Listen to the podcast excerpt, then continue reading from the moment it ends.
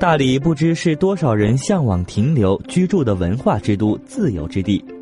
每个人理解的大理都是不一样的，千万个人里就有千万个大理。在你看来，大理到底是一座什么样的城市呢？而大理到底有着怎样的特色？或许大理从来都不是单一的，而是有着众多的角色。曾经呢，读过这样一句话：历史越丰厚的地方，越有美食。对于古代南诏国的发祥地大理的微山来说，就是这样一个有着悠久历史和文化底蕴的小城。要说微山小吃中最有名气的，应该就是帕肉尔丝了。走进古城，大街小巷随处都有卖这种小吃的店铺，谁也说不清这种美食从什么时候开始走进寻常百姓家。只知道从小到大的每一天都有这样的美食，温情地抚慰着微山人的味蕾。可以这样说，每一个土生土长的微山人，都是在这种一根根细软如银丝的小吃的热汤和香气里浸润长大的。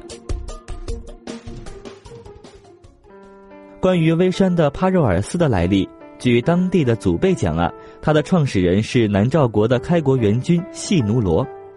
细奴罗还没有发祥时，他和彝族同胞一起打猎为生。有一天呢，他们在围猎时碰到大火烧山，森林里的野猪被烧死了，他们就把烧黄了的野猪煮着吃，觉得非常的香美。后来他们就经常把猎到的野猪用火烧后再煮着吃，渐渐的就流传了下来。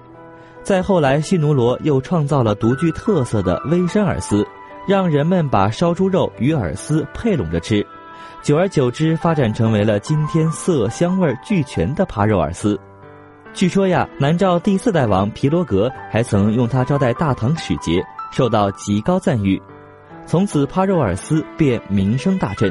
至今呢，微山的彝族同胞过年时都要冲软米做饵丝，在大年夜煮一碗帕肉饵丝祭祖，以此来表达对祖先的怀念。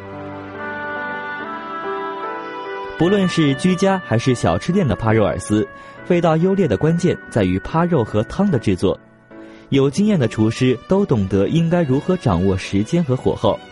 将饵丝在开水中烫到熟而不烂的时候，加上炖好的扒肉汤汁，放上葱花、酱油，再添加蒜汁、香贝、辣椒面儿以及用微山草场山上的大红袍花椒所制的麻油等。